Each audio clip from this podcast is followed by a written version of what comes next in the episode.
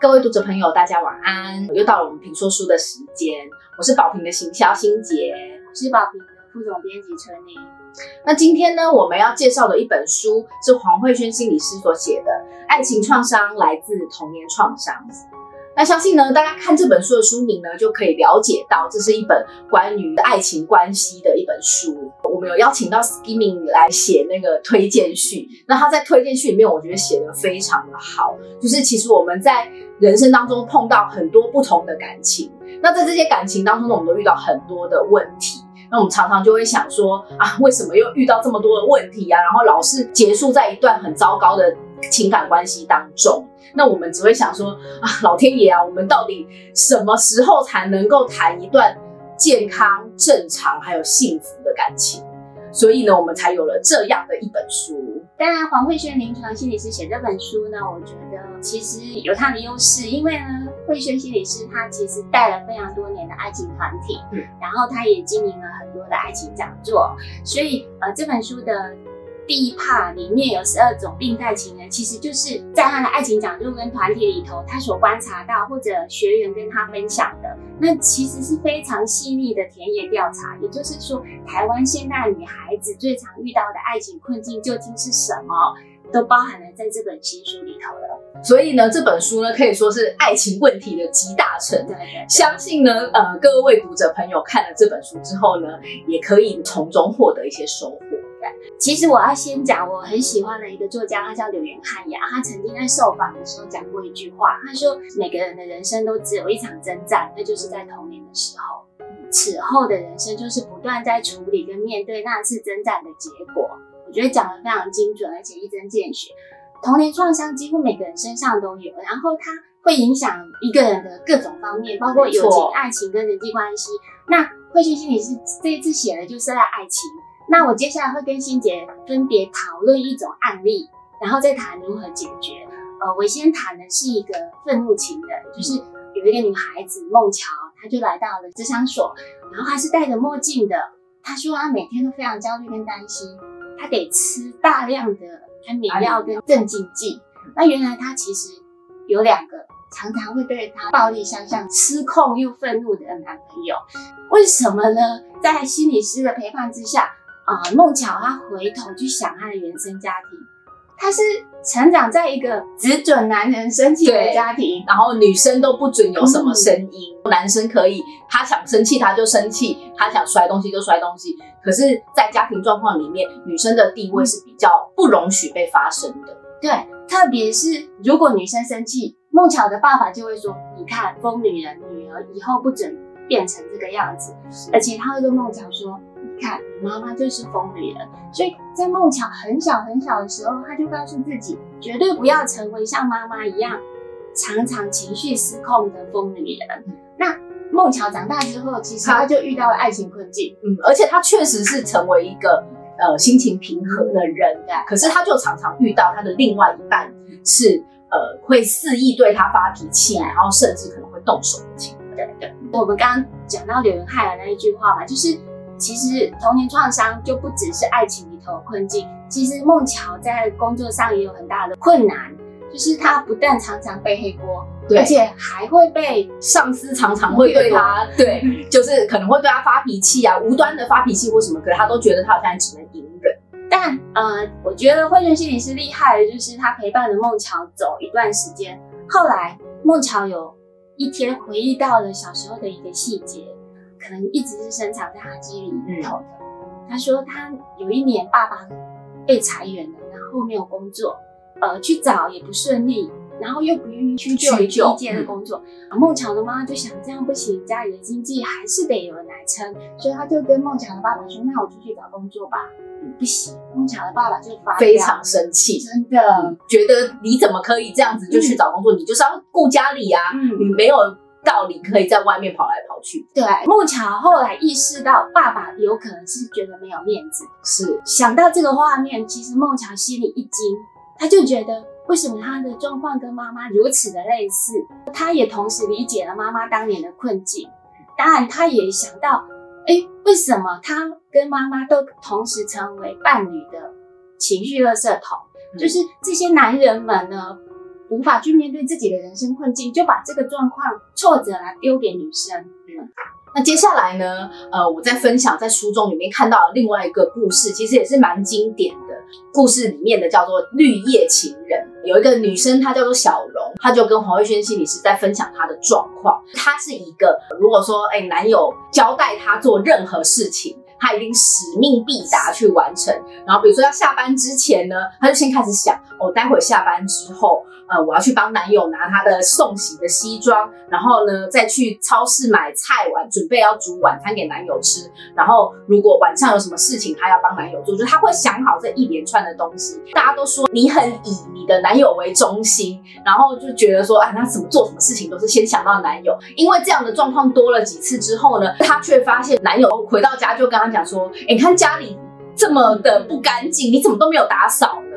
然后她就会心想说，哈，我其实也蛮累的了，然后可是我回家还要做这么多事情，然后也还要打扫，但你还是会指责我。其实渐渐下来，他的压力也非常的大。这黄慧轩心理师呢，就带着他回顾到他过往的人生，发现说呢，其实家庭是一个重男轻女的环境，爸爸呢是比较有发声的地位，然后妈妈在家里基本上没有什么话。他有一个哥哥，因为哥哥是长子，所以大家对他寄予很大的厚望。所以其实呢，他从小到大一直已经习惯说，女生就是应该就是没有什么声音啊，然后呃，大家不关心我那是很正常的事情。比较关心男生是很正常的事情，所以他在这样长大之后呢，他其实也比较接近是有一个这样子男尊女卑的观念，所以他后来在大学的时候交的第一个男朋友就是这样子的状态，因为他其实是一个呃蛮内向，然后呃不太敢去面对人群的人，所以他的男朋友呢是一个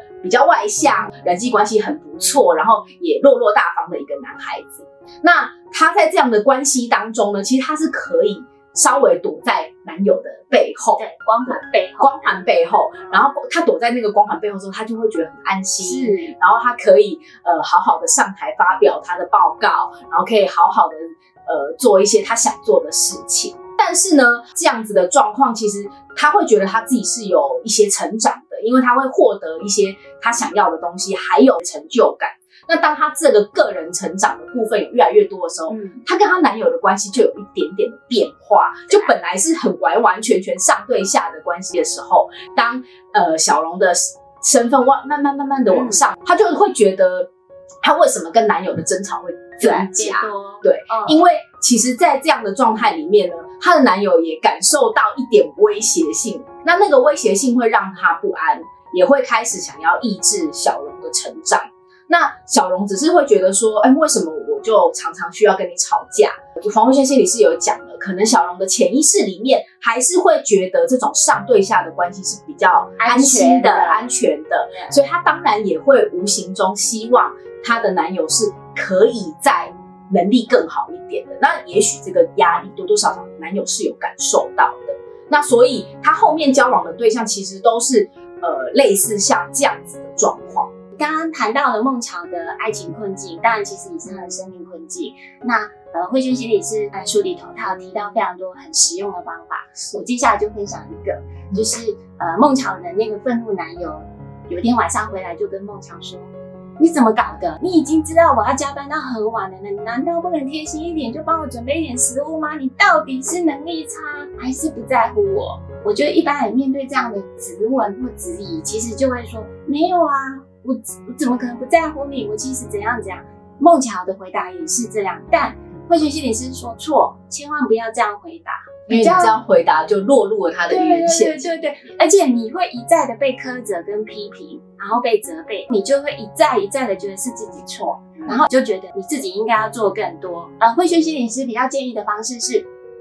孟桥要停停止反应，而且就是可能让自己想一下，只要深呼吸个五秒钟。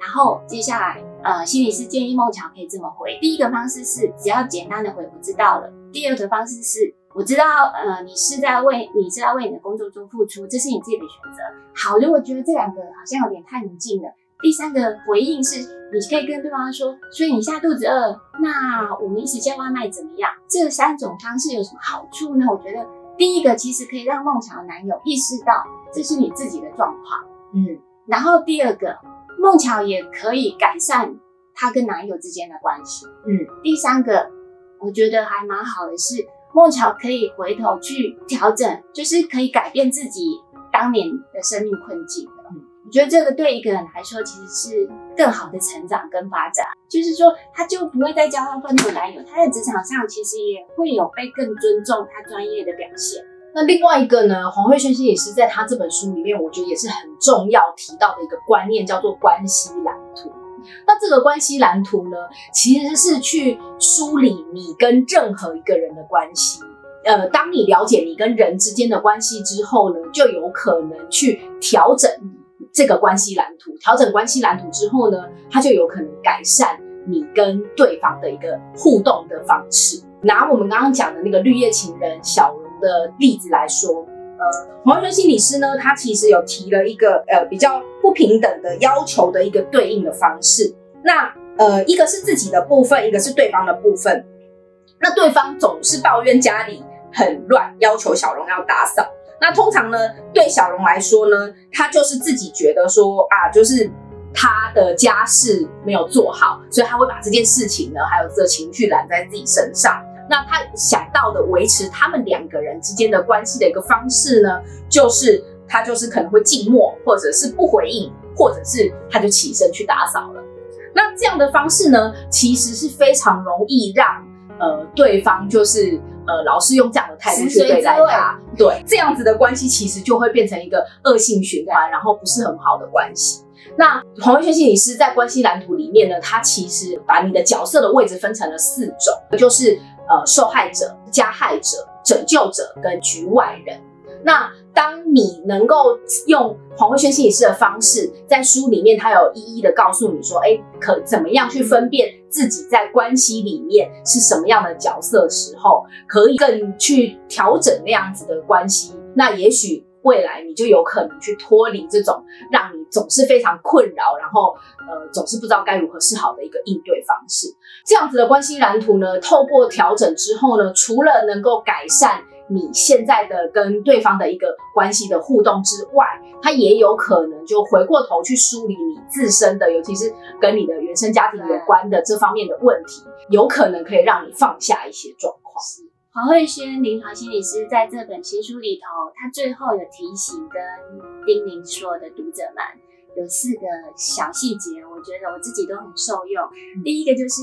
更加重视自己，是呃，第二个是。更懂得照顾自己的情绪，那第三个是更清楚表达自己的需要，以及第四个，你要支持而且允许你的伴侣，就是你的另外一半也同时这么做。我觉得